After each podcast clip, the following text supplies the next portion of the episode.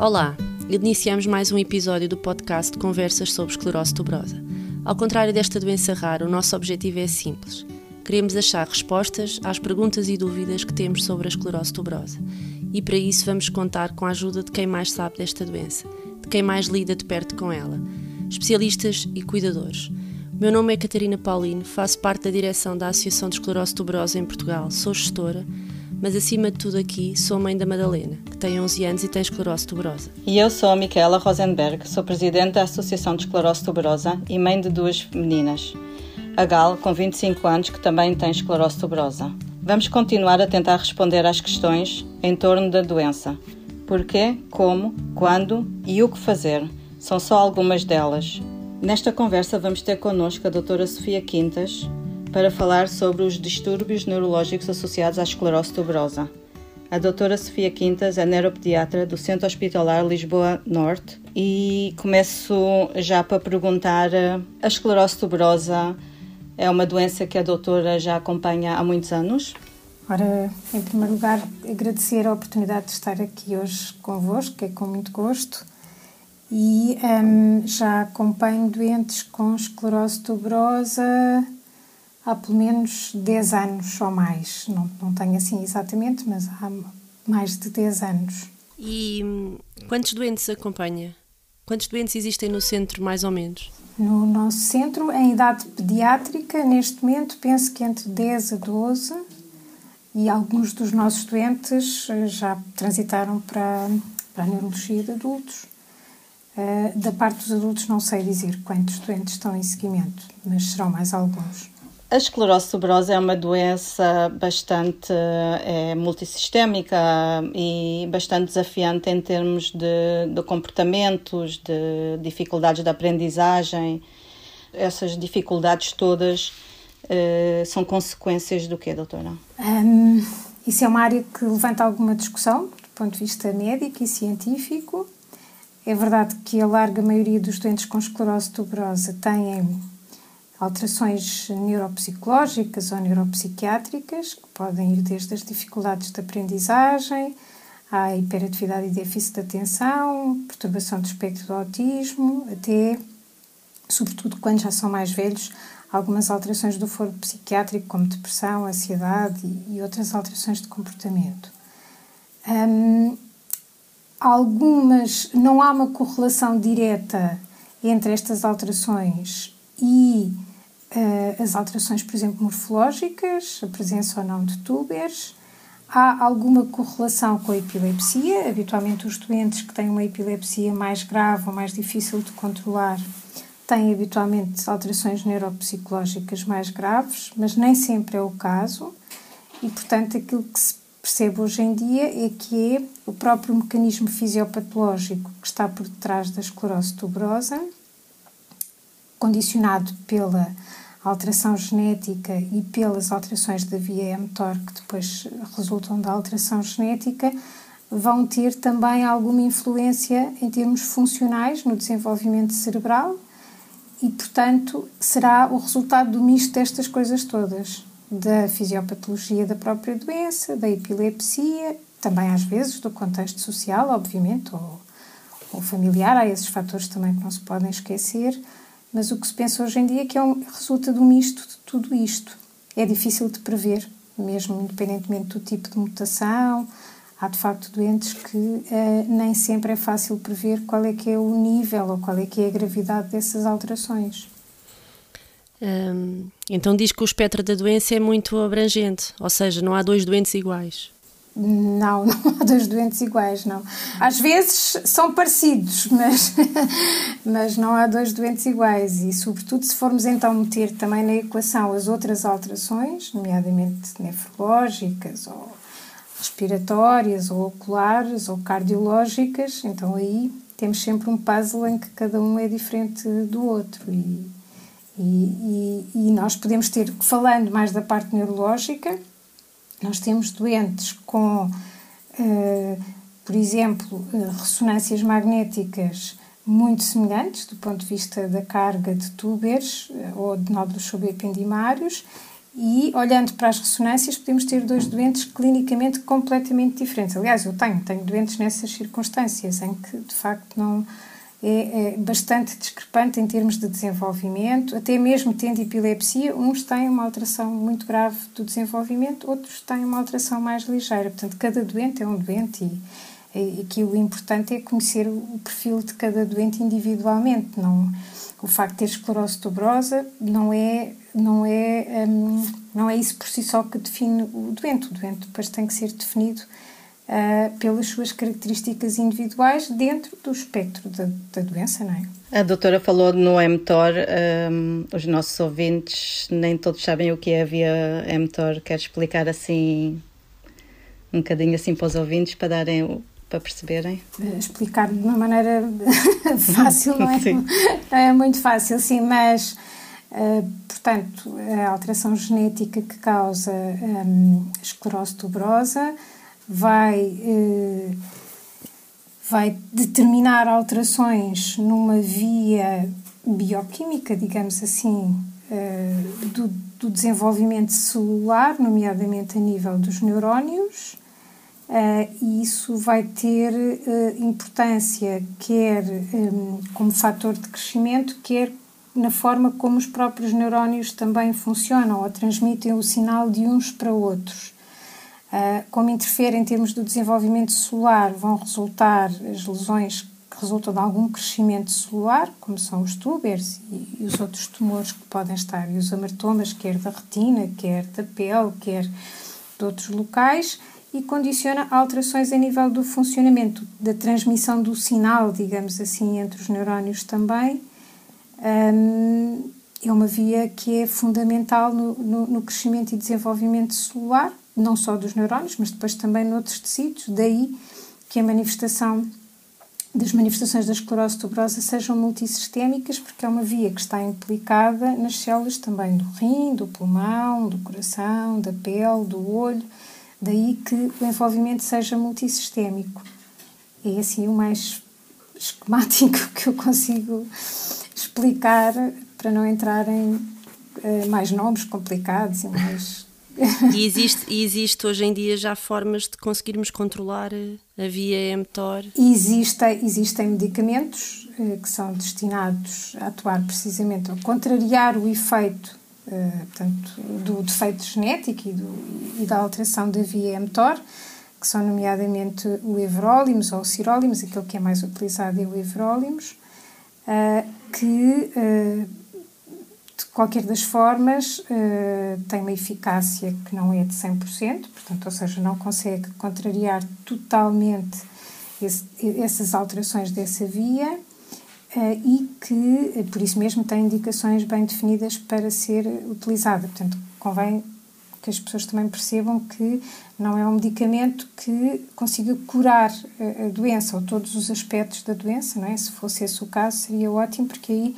nós começaríamos a administrar a todos os doentes e evitávamos o desenvolvimento eh, de novas manifestações. Na prática, sabemos que não é isso que acontece, mas obviamente foi uma arma terapêutica muito importante que, que, surgiu nos últimos, nos últimos anos. O tratamento da doença neuropsiquiátrica associada à esclerose tuberosa um, deve ser individualizado em função da patologia e do doente e tem que exigir uma colaboração de várias especialidades como é que fazem essa articulação no Centro Hospitalar de Lisboa Norte? Portanto, os doentes são seguidos na consulta de neuropediatria e habitualmente também na consulta de neurodesenvolvimento, eh, onde têm, eh, portanto, o conjunto destas consultas têm também eh, a possibilidade de fazer avaliação neuropsicológica ou avaliação de desenvolvimento naqueles doentes e, portanto, isso ajuda-nos a definir, nomeadamente, as dificuldades do desenvolvimento cognitivo ou caracterizar melhor as dificuldades de aprendizagem quando elas ocorrem.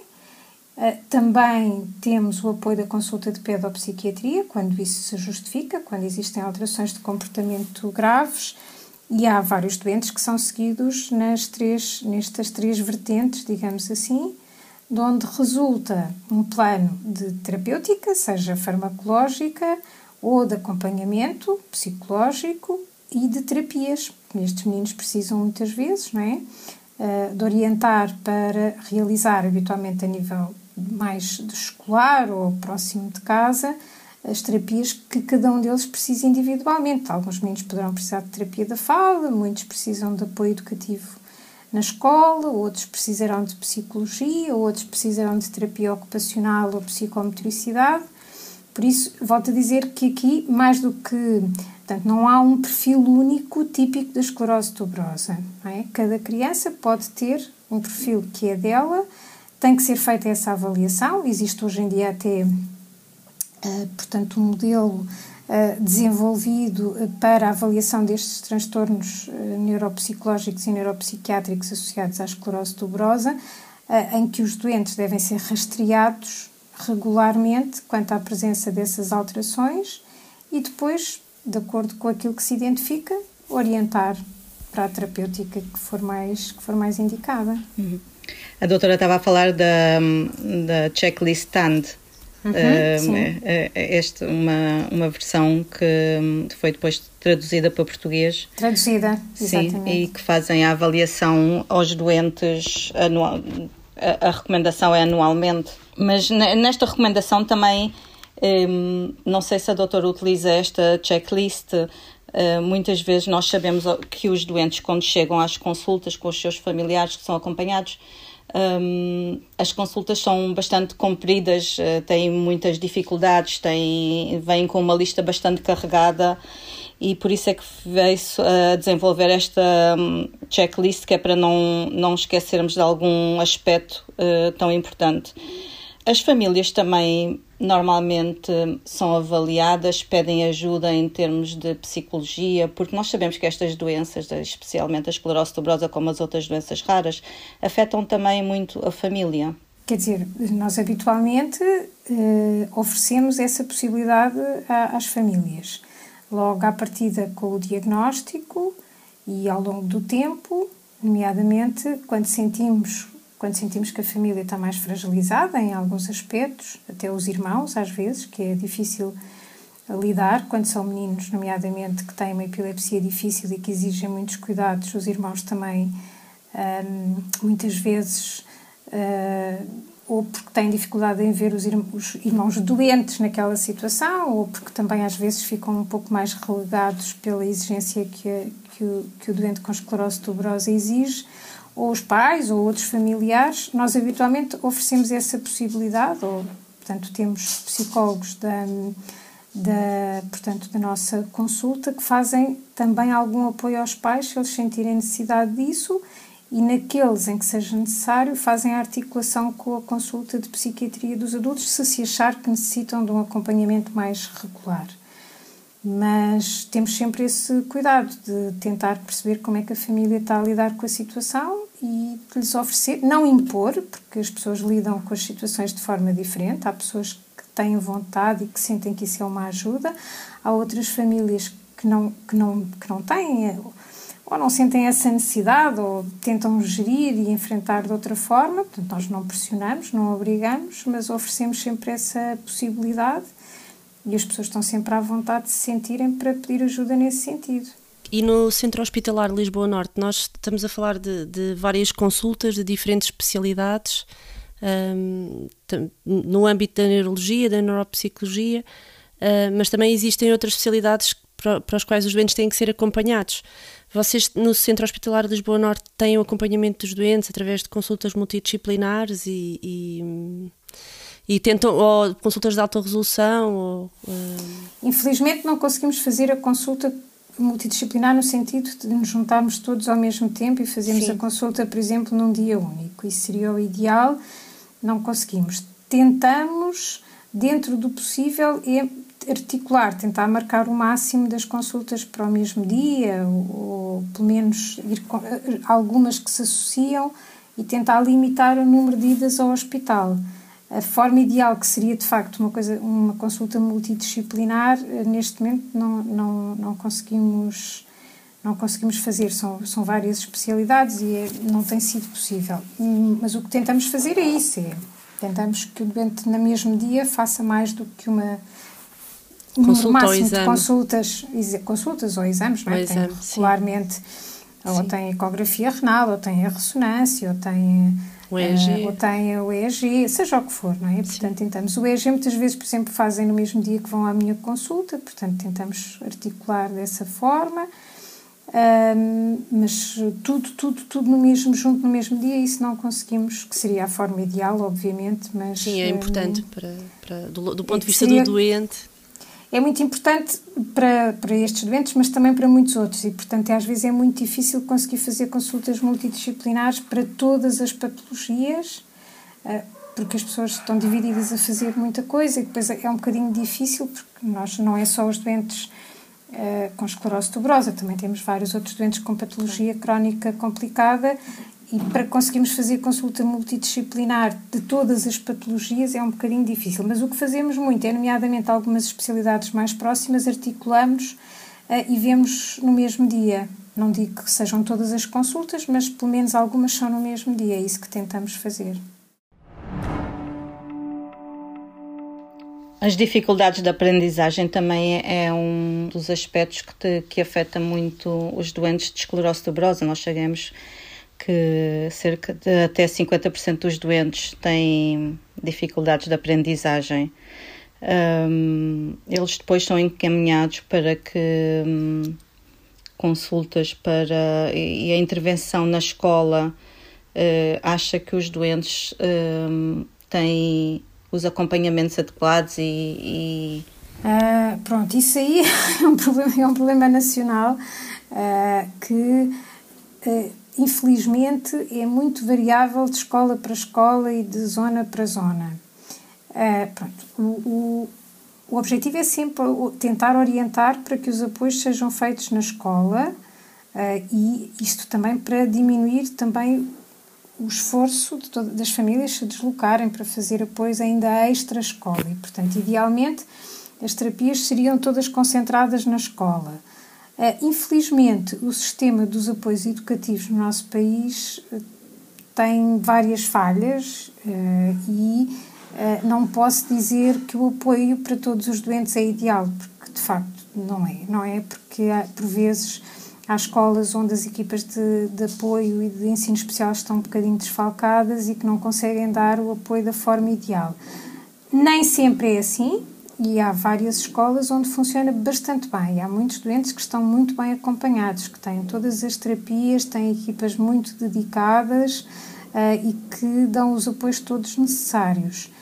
Quando a escola não dá, tentamos arranjar algumas formas alternativas que até aos 6 anos vai sendo mais ou menos possível, a partir dos 6 é cada vez mais complicado, porque todas as estruturas, nomeadamente que podem dar apoio, como centros de paralisia cerebral ou outros centros de reabilitação, a partir dos 6 anos eh, dão cada vez menos apoio em termos de terapias regulares eh, e é nessa faixa onde depois nós às vezes até sentimos mais dificuldade.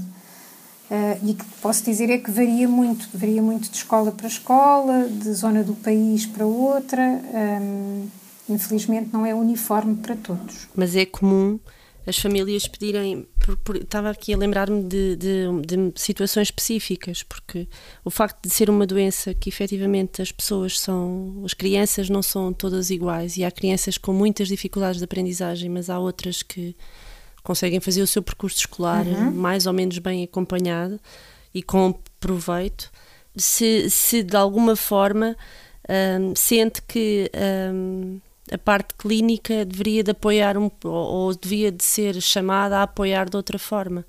Porque hum, eu estou a fazer esta questão porque, obviamente, nós somos mães de crianças com, com esclerose tuberosa e eu noto, por exemplo, na, na Madalena, que nem sempre é simples explicar eh, a doença e nem sempre é simples explicar as dificuldades que a doença poderá trazer. No caso dela, uhum. a matemática para ela é uma dificuldade forte. Uhum. Uhum. Em tudo o resto é brilhante, mas a matemática de facto não é. E eu não consigo explicar eh, esta diferença dela.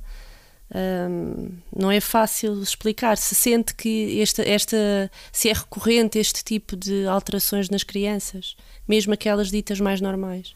Especialmente para crianças que eu, eu quero interromper aqui um bocadinho uhum. porque eu, eu, sei o que é que a Catarina está a falar, uh, especialmente em crianças que supostamente aparecem normais, não é? Não gosto de dizer este termo, mas é o sim. que. Sim, mas que estão exteriormente ali, não têm. Sim, qualquer... que não têm. E depois é muito uhum. difícil de explicar, tanto na escola como na sociedade, que, que existem dificuldades e que têm que uhum. dar um bocadinho de desconto e as pessoas não conseguem aceitar. Espaço não conseguem aceitar Sim.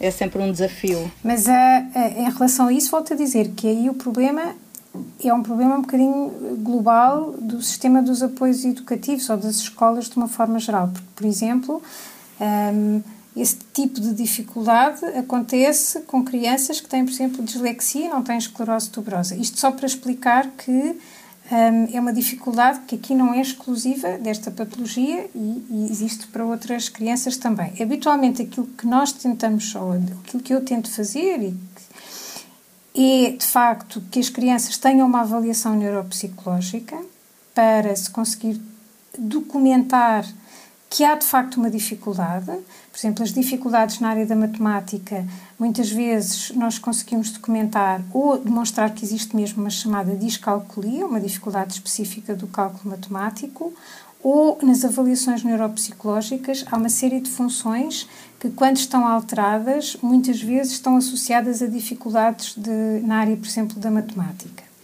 Portanto, ter uma avaliação bem documentada, isso ajuda muitas vezes, é muito importante para que as escolas percebam que realmente aquela criança tem aquela dificuldade.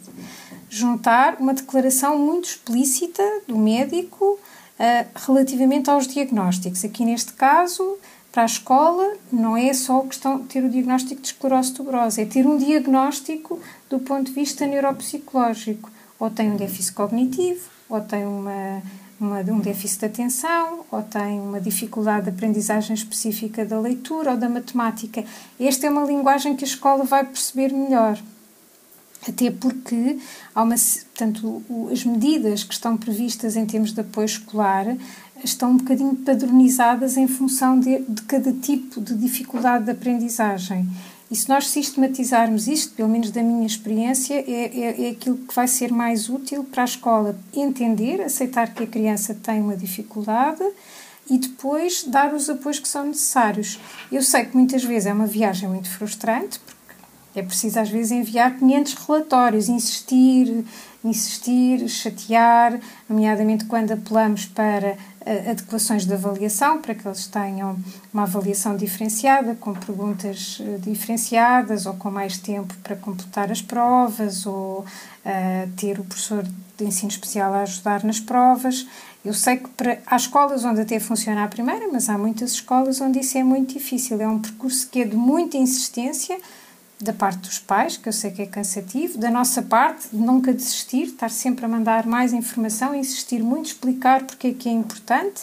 Outra coisa que nós tentamos fazer quando é muito difícil é falar diretamente com a escola. Eu, nomeadamente, ponho-me sempre na disposição de uh, ou falar por e-mail ou por telefone com o professor, já tenho feito isso muitas vezes, e até já fui a escolas quando é o caso de ser, quando, quando é necessário. Ah, é claro que não nos impomos, porque também não podemos fazer isso, mas colocar-nos à disposição ah, para, para ajudar nesse sentido.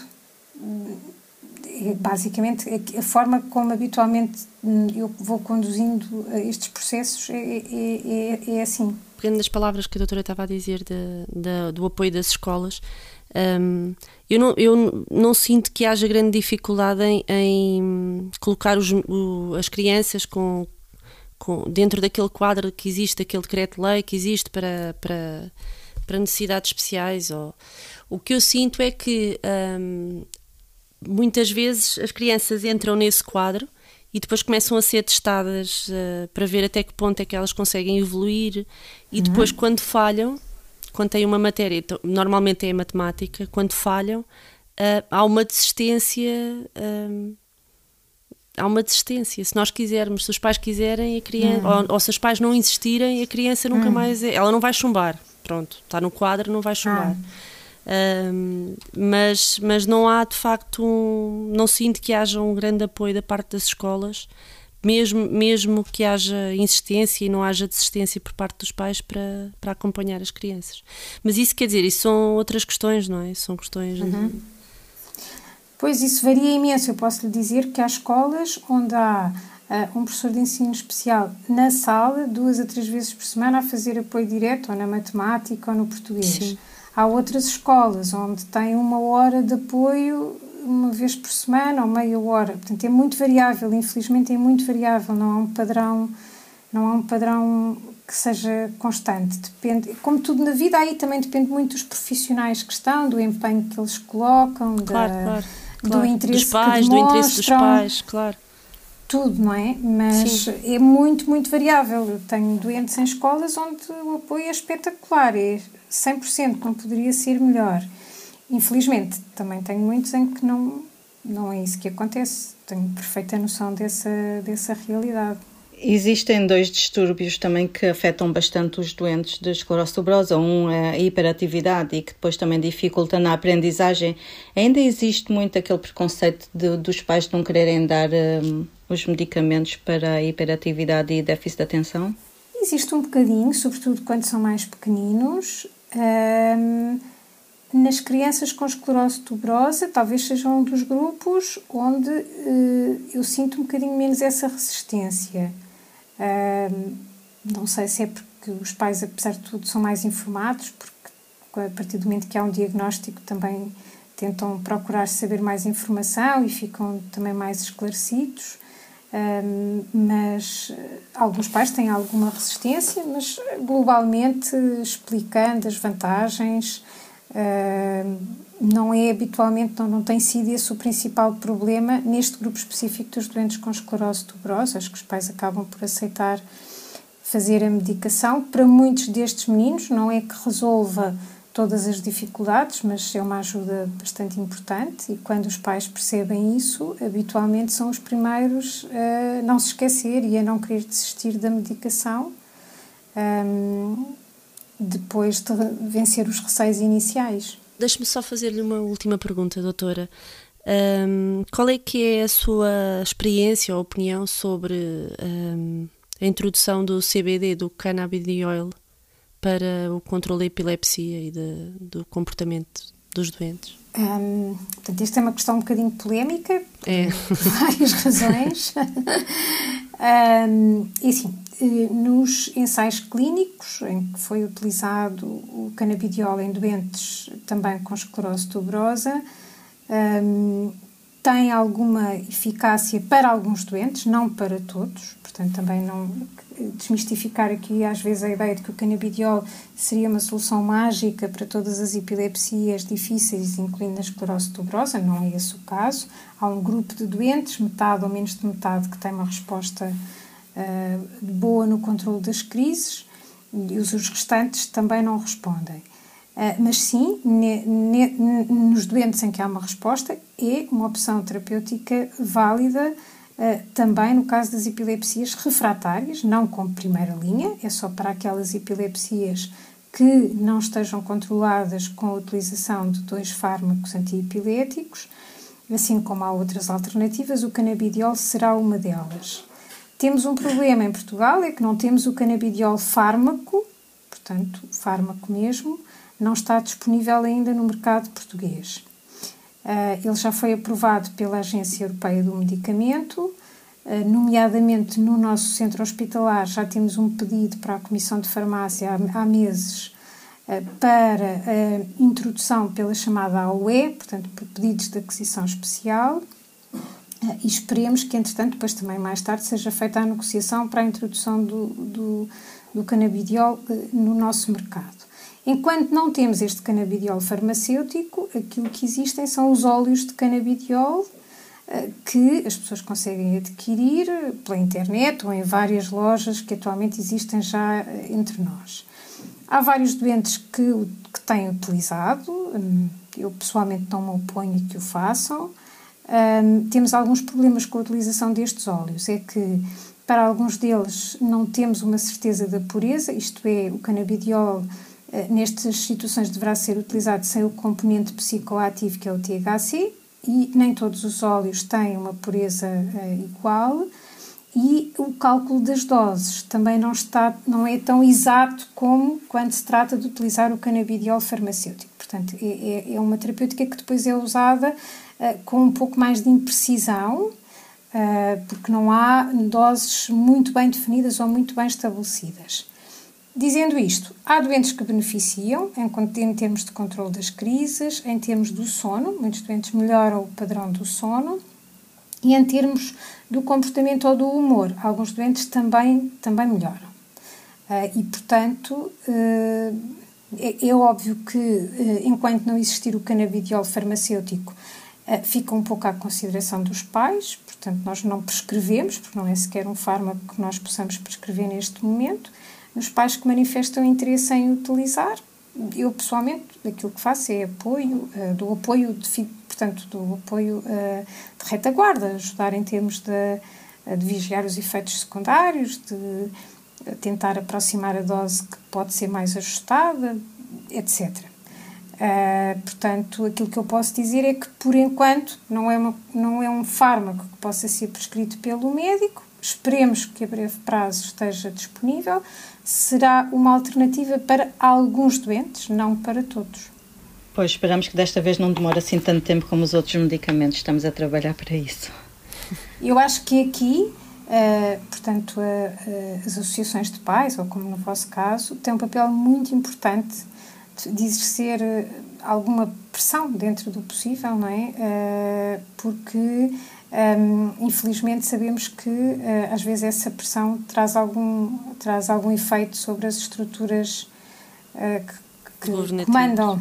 Exatamente. Sim. Portanto, é sempre importante o papel que vocês possam ter também. Queríamos então só pedir uma nota final, uma mensagem positiva para, para os pais e para, para os cuidadores de doentes e doentes mesmo com esclerose tuberosa. Eu acho que hoje em dia a mensagem positiva tem que ver sobretudo com o desenvolvimento constante de novas terapêuticas. Eh, se há uns anos atrás era uma doença que não dispunha de nenhum fármaco específico, hoje em dia, eh, desde o everolimus à utilização também da vigabatrina precocemente na epilepsia, à utilização cada vez mais precoce eh, da cirurgia de epilepsia nos doentes que têm epilepsias complicadas, consegue-se para muitos doentes melhorar bastante a, a, perspectiva da qualidade de vida e, e, e, da mobilidade toda associada à doença. Por outro lado, que há uma grande diversidade, portanto, a esclerose tuberosa não, não, só, só o nome por si não determina qual é a carga de doença que cada doente vai ter. Uh, e que uh, existem ótimas equipas também que estão em todos os lados do país uh, a acompanhar os doentes e onde eu penso que os doentes e as famílias devem recorrer e, e, e confiar, e é um caminho que fazemos todos juntos. E acho que no futuro haverá novas terapêuticas. A terapêutica genética, obviamente, é aquela que hoje em dia todos mais almejamos para as várias doenças. Não está ainda em fase de ensaios aqui nesta situação, mas no futuro veremos, não é? Queria agradecer aqui à doutora Sofia Quintas uh, pelo tempo que dispensou e a ajuda uh, que nos deu para compreender mais sobre os, os distúrbios neurológicos associados à esclerose tuberosa. Assim que esteve desse lado, muito obrigada e esperamos contar consigo também nos próximos episódios. Já agora, sabia que pode ajudar este podcast a chegar mais longe e a mais pessoas que podem precisar de ajuda a lidar com a esclerose tuberosa? Como pode ajudar? É simples por exemplo, pode partilhar nas suas redes sociais o link deste episódio, o link do Spotify ou do Apple Podcast. Assim, mais pessoas podem conhecer esta doença rara. E se tem questões que gostava de ver respondidas aqui, pode enviá-las para o e-mail info.esclerosetuberosa.org.pt. Deixamos este endereço nas notas escritas deste episódio. Temos novo encontro marcado para daqui a duas semanas. Até lá, sem perder a esperança, Vamos continuar a conversar sobre esclerose tuberosa.